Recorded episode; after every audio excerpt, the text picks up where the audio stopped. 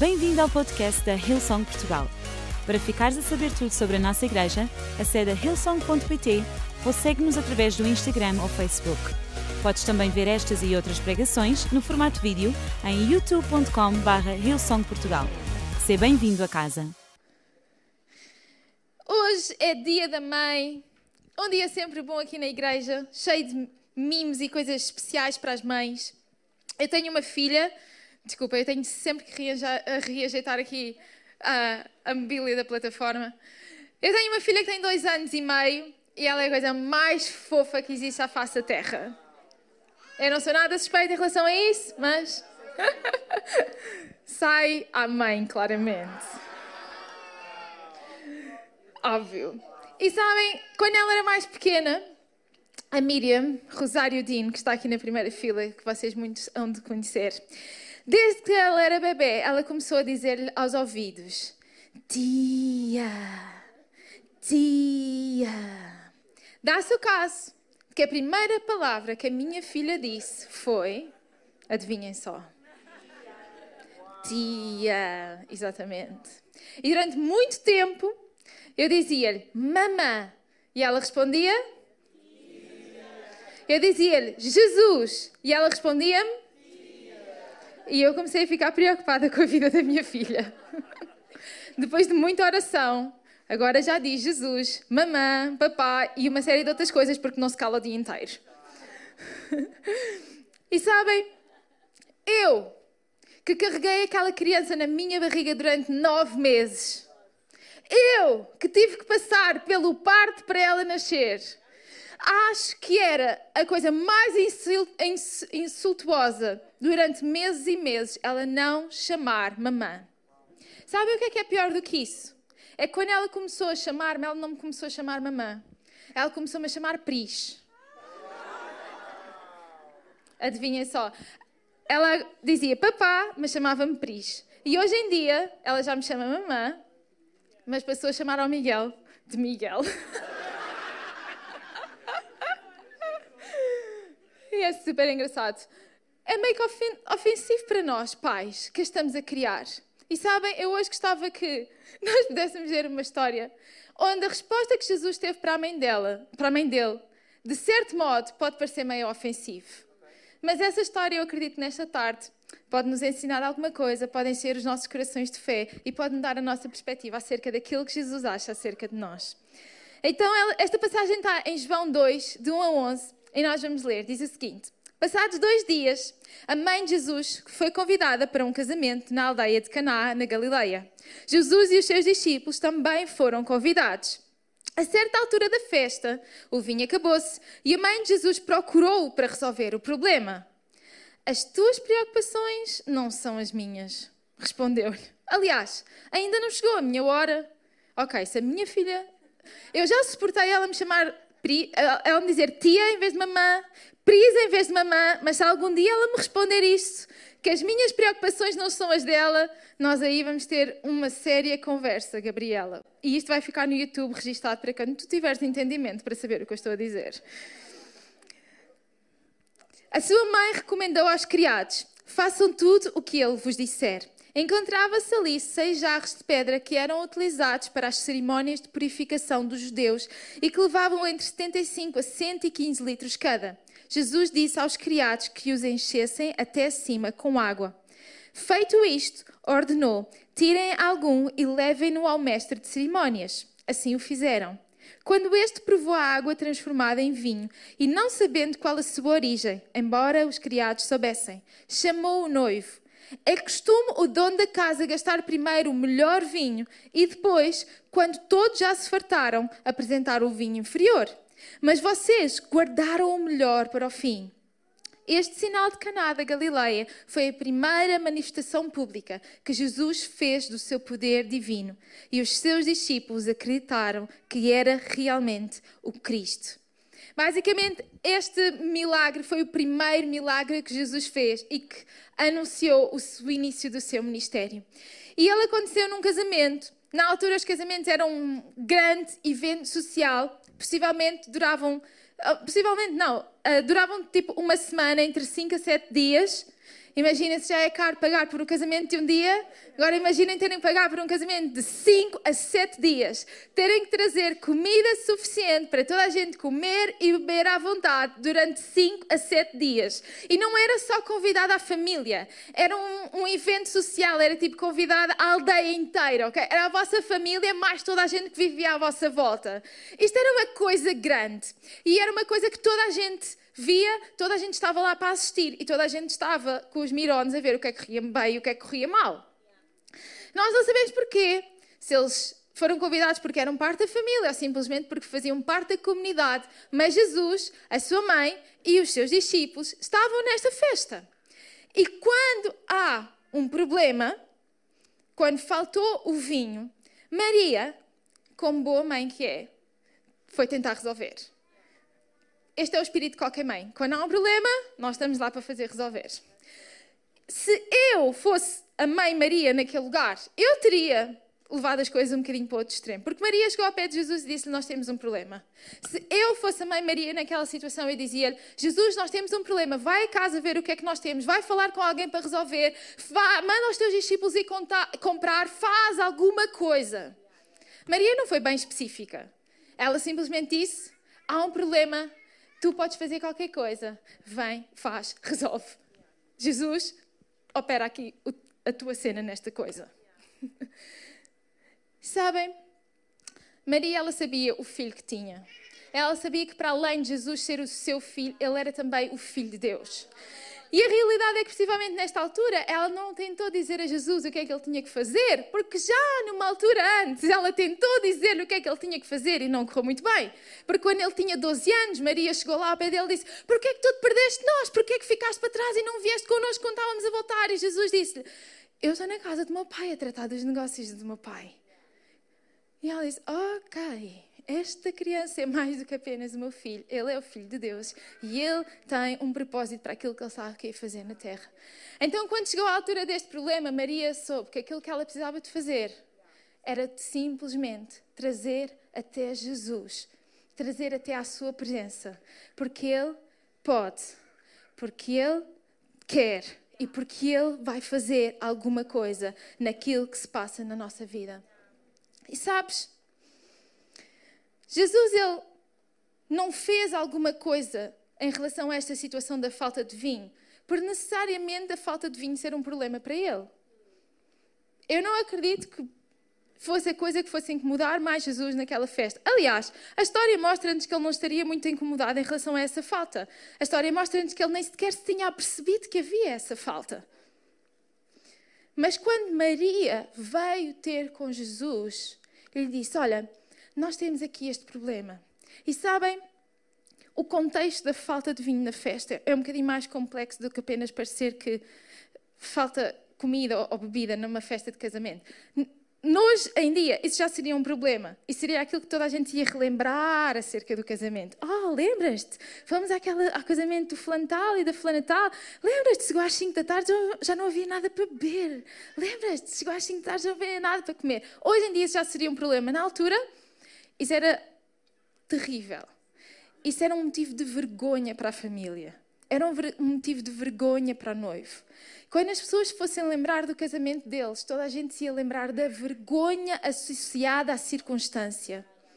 E quando Maria trouxe isto a Jesus, aquilo que não era um problema para ele, passou a ser um problema, porque se aquilo era um problema para alguém que ele amava, então aquilo tornava-se uma questão para ele. E porque alguém que ele amava estava incomodada com alguma coisa, isso tornou-se importante para Jesus. E sabes, aquilo que se passa na tua vida, porque Ele te ama, importa para Ele. Não importa de maneira que lhe tira o sono ou que o deixa ansioso, porque adivinha lá, nada o deixa dessa forma, porque nada é impossível para Ele. Mas quando alguma coisa tira o teu sono, quando alguma coisa te traz ansiedade, quando alguma coisa te incomoda e tu trazes isso à presença de Jesus, aquilo que para Ele não importa, porque para Ele essas coisas não têm importância nenhuma, passa a importar e Ele tem que fazer algo alguma coisa em relação a isso, porque a ansiedade não tem lugar na presença de Jesus, porque o medo não tem lugar na presença de Jesus, porque a falta, a vergonha não tem lugar na presença de Jesus. Então Ele faz alguma coisa em relação a isso. Será que nós temos confiança de que Jesus pode fazer alguma coisa nas nossas circunstâncias? Quando nós temos essa confiança, nós trazemos isso à Sua presença. Mas tantas vezes aquilo que está a acontecer é que nós estamos a tentar arranjar soluções para as nossas circunstâncias na nossa, no nosso conhecimento, na nossa forma, nos nossas connections, naquilo que são os recursos que nós temos à nossa volta e conhecemos. Mas será que nós podemos fazer como 1 de Pedro 5,7 nos ensina, que é lançar sobre Ele toda a nossa ansiedade, porque Ele tem cuidado de nós e confiar que Jesus pode fazer qualquer coisa em relação àquilo que nós estamos a enfrentar. Este primeiro milagre na vida de Jesus aconteceu quando ele nem queria fazer nenhum milagre. E essa é a resposta que ele dá à mãe dele. Ele diz-lhe: Essas tuas preocupações não são as minhas preocupações. E além disso, ainda nem sequer chegou a minha hora. Sabes porquê? Porque Jesus sabia que quando ele fizesse aquele milagre, quem ele era verdadeiramente ia ser revelado para toda a gente e ia começar o caminho dele até à cruz. E Jesus sabia o que é que isso ia custar. E na cabeça dele foi um daqueles momentos tipo: Oh não, vamos começar agora mas ele não pôde dizer que não. Ele foi movido pela compaixão. Sabes? Ele não, ele não queria que aquilo que toda a gente se ia recordar do dia daquele casamento fosse a vergonha. E por isso, ele escolheu que sim, era a altura então de começar. Ele não quer que a história que as pessoas vão recordar da tua vida seja uma história de vergonha, seja uma história de culpa. Por isso, ele começou aquele caminho até à cruz para que tu hoje possas tomar uma decisão por Jesus e que a história da tua vida possa ser uma história de redenção e que a história da tua vida possa ser uma história de transformação. E deixa-me dizer-te: o segundo vinho da festa foi melhor do que o primeiro. A segunda parte da história da tua vida é muito melhor do que a primeira parte da, da história.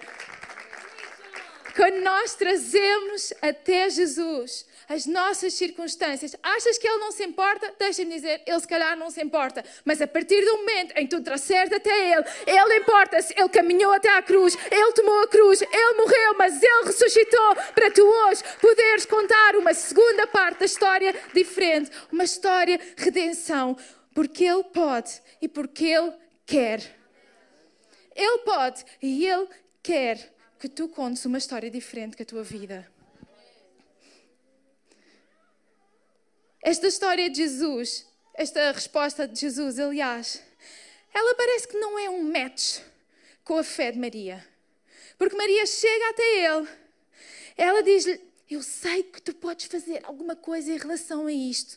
Mas a resposta que Jesus lhe dá parece alguma coisa estranha, que não é um, um match em relação àquilo que era a expectativa, a fé, aquilo que ela sabia que ele podia fazer. Mas deixa-me dizer-te, Maria sabia que Jesus podia fazer alguma coisa e que ele ia fazer alguma coisa, que ele não ia deixar que a vergonha fosse reinar naquele dia, mas que a sua redenção ia reinar naquele dia. Ela tinha fé de que Jesus podia fazer e ela permaneceu firme até ao fim, mesmo quando a resposta que ela ouviu da boca dele não foi o que ela queria.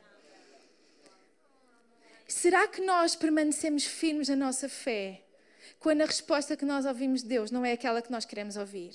Ou o que nós esperamos ouvir? Porque quando nós oramos, aquilo que nós esperamos é que a resposta de Deus seja sempre a correr, sim, eu estou já a caminho, vou já te salvar, está resolvido, feito.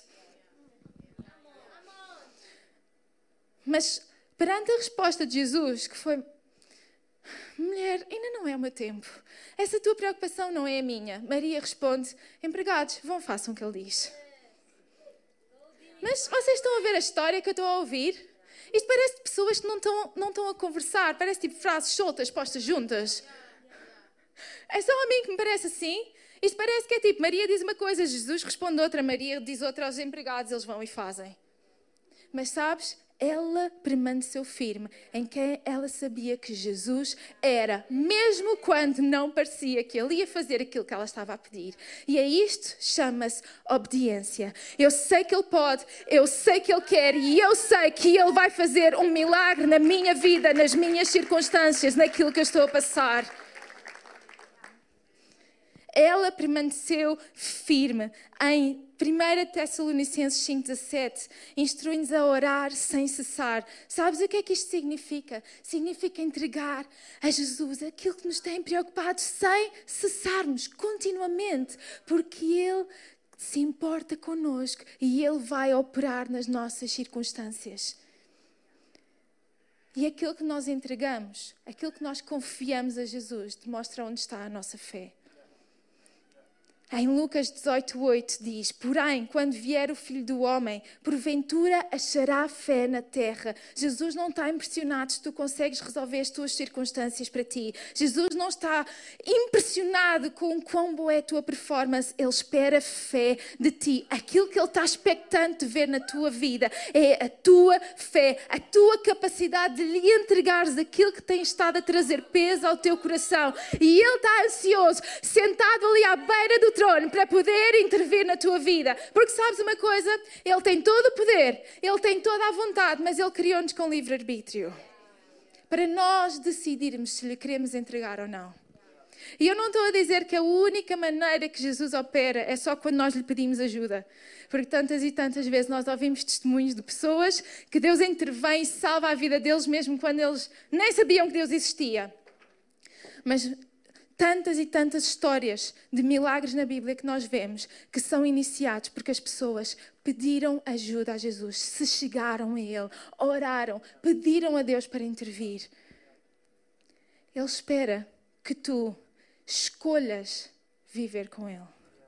Que tu escolhas entregar-lhe os teus pesos e as tuas preocupações que tu escolhas orar sem cessar, que tu escolhas uma vida de fé, tu tens a liberdade de escolher dessa maneira. E quando tu escolhes, tu tomas uma decisão por a partir de agora não vivo mais eu, mas Cristo vive em mim. E a partir de agora eu vou entregar-lhe tudo aquilo que eu tenho. Ele toma conta de tudo aquilo que tu tens. E nada nada foge do controle dele. Nada é demasiado grande que ele não possa intervir. Por isso, ora para que o cancro seja resolvido e ora para que tu possas encontrar um lugar à porta quando chegas à igreja. Ora para que ele possa ajudar no teste e ora quando estás em casa a te estudar e ninguém vê. Ora para que Jesus possa arranjar-te um trabalho e ora para que, para que a comida que tu estás a cozinhar saia saborosa. Ora acerca de tudo. Entrega-lhe tudo aquilo que tu tens, todas as preocupações, por mais pequenas que te pareçam. Entrega-lhe, porque Ele pode, Ele quer e Ele vai fazer um milagre.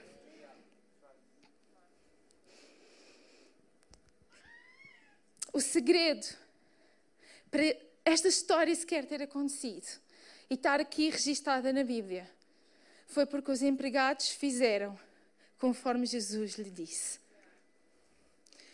Já viram? Maria falou com Jesus. Ele disse: Ok, ainda não era a hora, mas isto agora é importante para ti. E agora tu trouxeste isto a mim e agora é importante para mim. Isso, isso é importante para ti e eu antes agora vou ter que fazer alguma coisa em relação a isto. E a Maria disse aos empregados: façam tudo conforme ele vos disser. Se os empregados não tivessem feito, não havia o resto da história para contar. Sabes? A nossa obediência é uma expressão da nossa fé. E muitas vezes nós só queremos a fé, fé, fé, mas será que tu alinhas a tua obediência com a tua fé? Mesmo quando parece que é contracultural, mesmo quando parece que não faz sentido, mesmo quando não é aquilo que os teus amigos estão a escolher e estão a fazer, será que a tua obediência está de acordo com a tua fé? Porque esta história só aconteceu porque os empregados fizeram conforme Jesus ensinou. E essa é a importância de nós conhecermos as Escrituras, nós conhecermos a palavra de Deus e alinharmos a nossa vida com aquilo que Ele diz. Ele tem fé e compadece-se compadece de ti, Ele move-se de compaixão por ti, mas Ele espera que à medida que tu tens conhecimento, tu possas alinhar a tua obediência com a tua fé e crescer em maturidade. E muitas vezes nós queremos um milagre financeiro, mas nós não queremos a obediência de ser dizimistas. Nós queremos ser libertos da nossa ansiedade, mas nós não conseguimos abrir mão do controlo. Nós queremos que Jesus nos transforme, mas nós não queremos mudar a nossa maneira de pensar.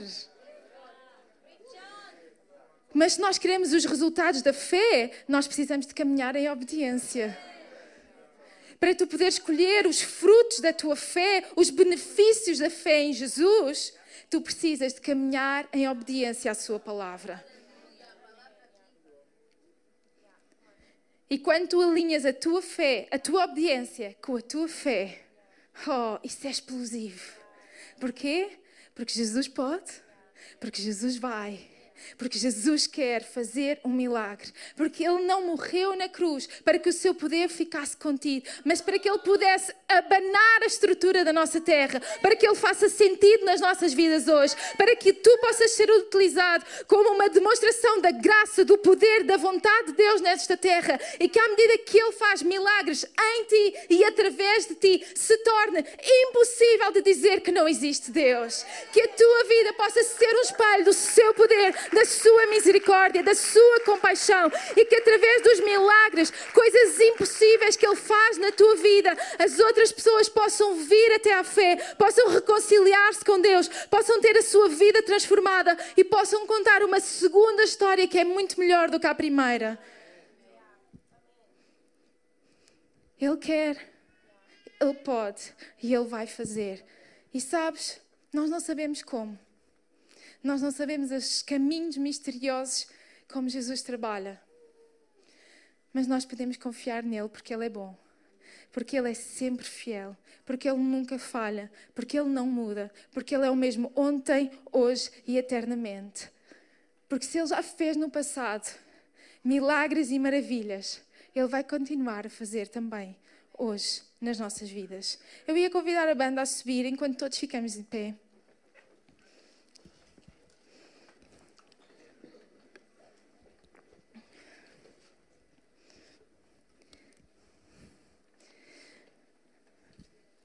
Viver a nossa vida com Jesus é a melhor forma que nós podemos fazer. Confiar nele é a única certeza que nós temos deste lado da eternidade de que a nossa vida está segura, de que nós podemos não compreender, podemos não saber como é que vai acontecer, mas que Jesus, Ele já conquistou a vitória para nós. E por isso, ao caminharmos com Ele, nós caminhamos do lado da vitória. E deixa-me dizer-te: se calhar tu chegaste aqui esta tarde, tu nunca ouviste falar de Jesus dessa maneira. E se calhar a história que tu contas da tua vida até aqui é uma história que possivelmente era como a deste casamento. Tinha tudo para dar mal. Se calhar está tudo a correr mal. Se calhar é uma história que te traz um pouco de vergonha. Talvez é uma história onde tu tens tentado lutar e fazer com que as coisas funcionem nas tuas próprias forças e tu sentes-te esgotado completamente. Se calhar é uma história onde as coisas parece que não têm corrido muito bem e tu não sentes orgulho nenhum em contar essa história. Mas eu queria dizer que nesta tarde, este Jesus, desta história que eu contei, é um Jesus real é um Jesus que te ama. É um Jesus que deu a sua vida para que tu hoje tivesse a oportunidade de escolher poder, a tua, poder viver a tua vida de maneira diferente. E sabes, a história conta que o segundo vinho que trouxeram para o chefe de cerimónias provar, ele foi ao noivo e disse: O que é que tu fizeste? Ninguém faz isto. O segundo vinho que tu tens na festa é muito melhor do que o primeiro. Mas toda a gente traz primeiro o melhor e depois, quando as pessoas já estão fartas de beber, traz o pior e ninguém vai notar a diferença. Mas tu trouxeste depois o melhor e esta mudança não passou despercebida a ninguém. E sabes? A mudança que Jesus traz à tua vida não vai passar despercebida. As pessoas vão te perguntar, mas o que é que se passa contigo? Tu parece que ganhaste uma esperança e é verdade, Jesus Cristo é a nossa esperança. Tu parece que tiraram um peso de cima de ti, claro, Ele perdoa os teus pecados e Ele dá-te liberdade. Parece que tiram um peso de cima de ti. Parece que tudo se faz novo e é verdade. Com Jesus Cristo na nossa vida, o velho já passou e eis que tudo se faz novo. Eu não sei como, mas eu sei que Ele pode. Eu sei que Ele quer. E eu sei que Ele vai salvar-te se tu decidires por Jesus. Então eu gostava de convidar todas as pessoas a fecharem os seus olhos aqui nesta tarde.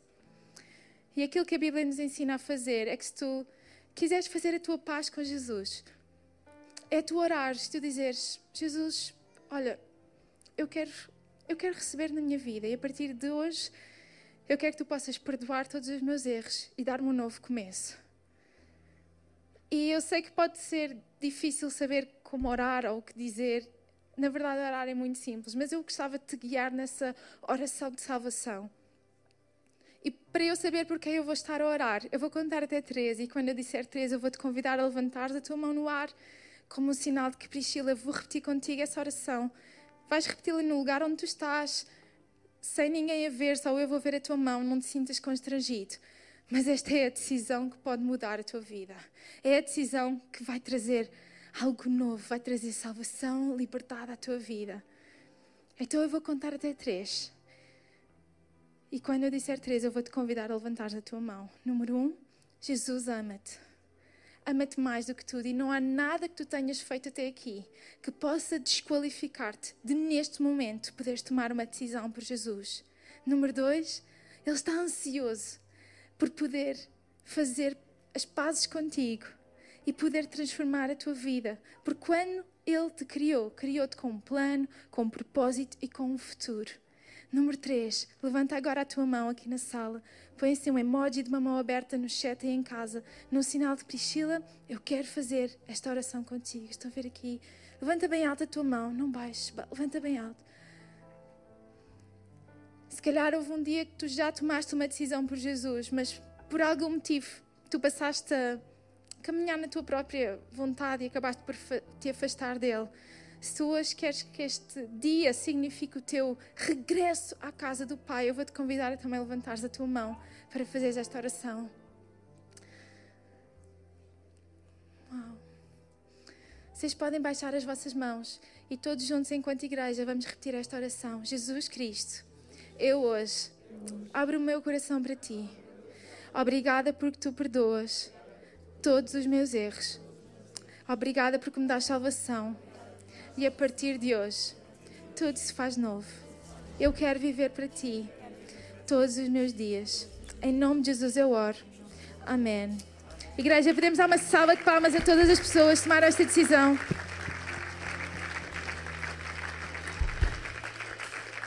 Esperamos que a mensagem de hoje te tenha inspirado e encorajado. Se tomaste a decisão de seguir Jesus pela primeira vez, acede a hillsong.pt Jesus para dar o teu próximo passo. Te lembramos que podes seguir-nos no Facebook e Instagram para saber tudo o que se passa na vida da nossa igreja. O melhor ainda está por vir.